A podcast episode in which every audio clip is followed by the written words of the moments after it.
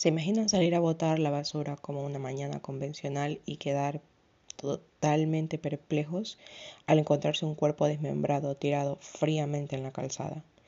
Aquello es lo que le había sucedido con el cuerpo de Elizabeth Short, conocida como la Dalia Negra. Sus ojos azules profundos miraban al cielo. Una sonrisa herida marcaba su rostro. Estaba fría, sola y desamparada, así muerta, con su cuerpo desnudo y horrendamente mutilado. Así es la imagen en la cual se presentó al mundo, a un mundo que le había sido hostil, que le había negado sus sueños y que le había llevado a recorrer los rincones más sórdidos persiguiendo una quimera que se le hizo inalcanzable. Elizabeth Short tenía 22 años y un solo deseo, convertirse en una estrella. Fascinada con las películas y el glamour, luchaba por formar parte de Hollywood, de un Hollywood que vivía en sus años dorados, y que lamentablemente no logró.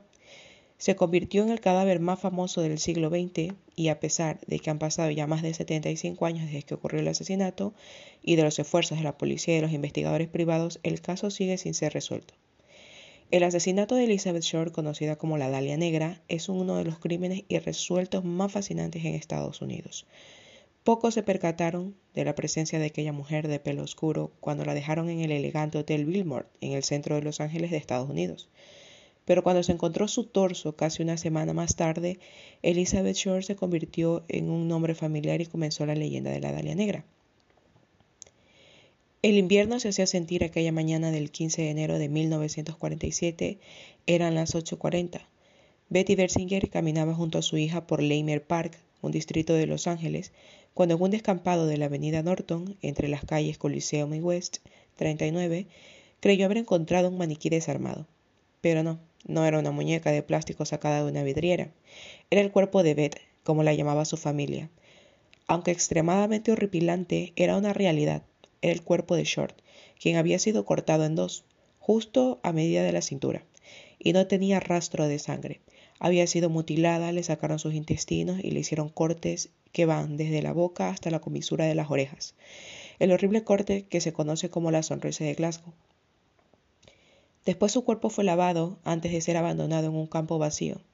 Se produjo un frenesí inmediatamente de los medios de comunicación gracias a la naturaleza brutal, misógina y no ritual de la matanza, dicho por Martin Glynn, ex sargento de la Policía de Los Ángeles e historiador. Hay un punto muy importante a recalcar en cuanto en el momento en que encontraron el cuerpo. Sus restos habían sido llevados hasta ese baldío y estaban acomodados de una forma en extremo extraña. Sus brazos doblados en ángulo hacían que sus manos quedaran por encima de la cabeza. Estaba totalmente golpeada, quemada con cigarrillos y la autopsia concluyó que había sido torturada durante al menos tres días. Le habían extirpado el corazón, el vaso y los intestinos.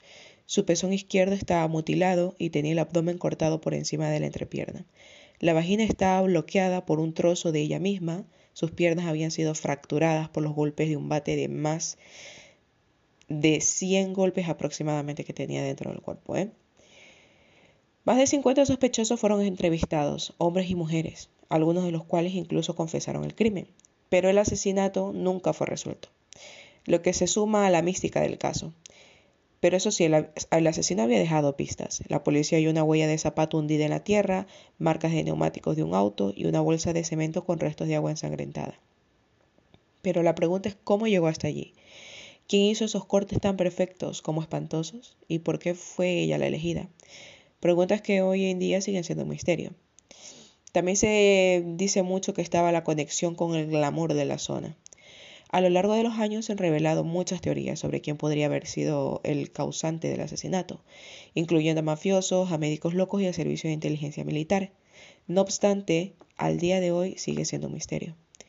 Una de las teorías más populares asegura que el asesinato fue obra de un mafioso llamado Buxy Siegel.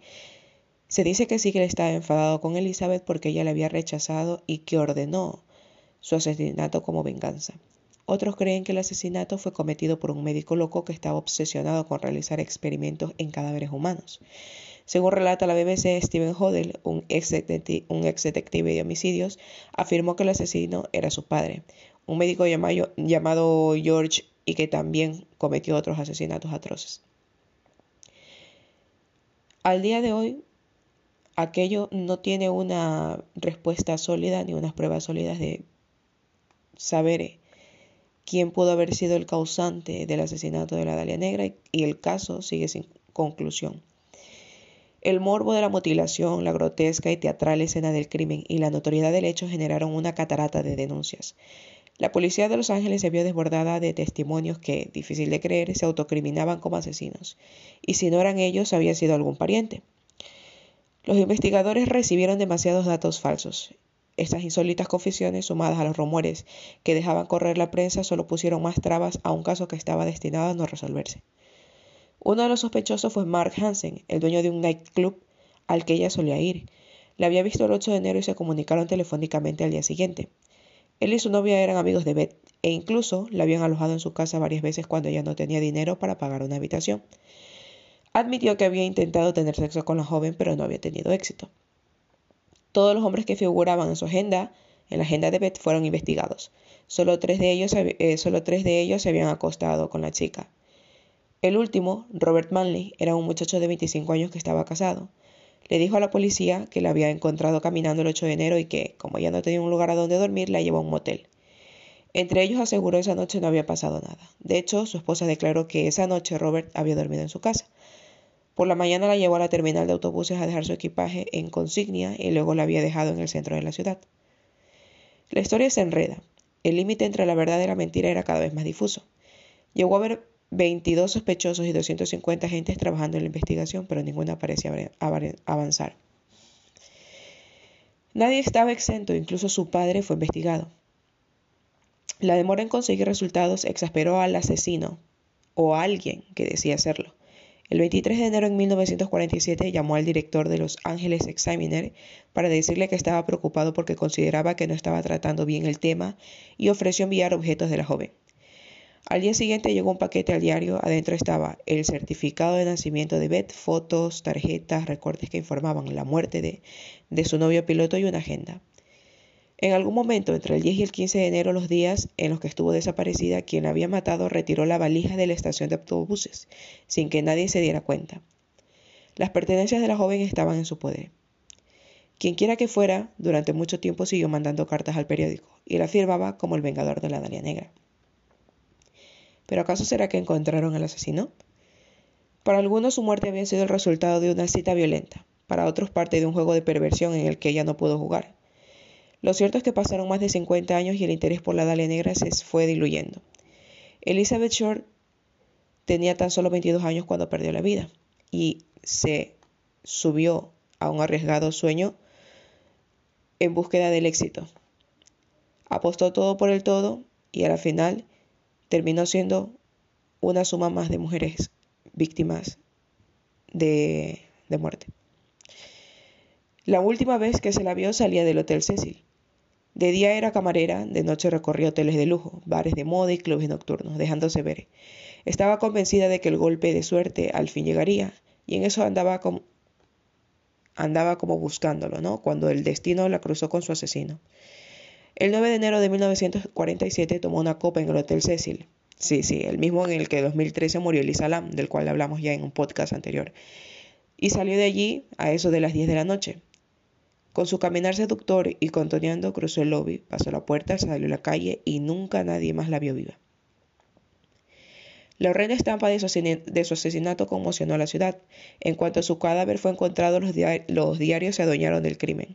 Era la fábula de la inocente aspirante actriz que terminaba mal, en una época de portadas con títulos sensacionalistas y cuerpos cubiertos de sangre. El caso era lo que necesitaban. El morbo de la mutilación, la grotesca y teatral escena del crimen y la notoriedad del hecho generaron una catarata de denuncias, como lo dijimos anteriormente. Pero hasta el día de hoy sigue sin resolver. A pesar de que se lanzaron muchos nombres. Uno que sí marcó bastante la investigación de la Dalia Negra fue el nombre de Robert Manley, el muchacho de 25 años del que hablamos anteriormente, aunque también del doctor del que mencionamos anteriormente, aquel doctor que trataba a, a las famosas y todo lo demás.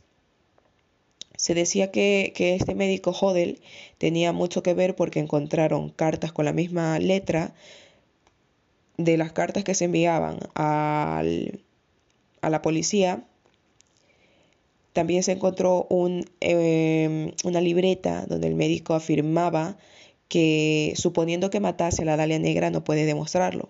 Ya, ya no puede hablar con su secretaria porque está muerta, era lo que decía en apuntes el médico en notas que tenía en su despacho. Pero ¿por qué la mató? En caso de que haya sido él. Para Steve fue un crimen pasional. Elizabeth y Hodel se habían conocido en 1946. Él estaba fascinado con la belleza de la joven y ella con los favores de su amigo. Él sabía que no era correspondido, pero aún así siempre la complacía.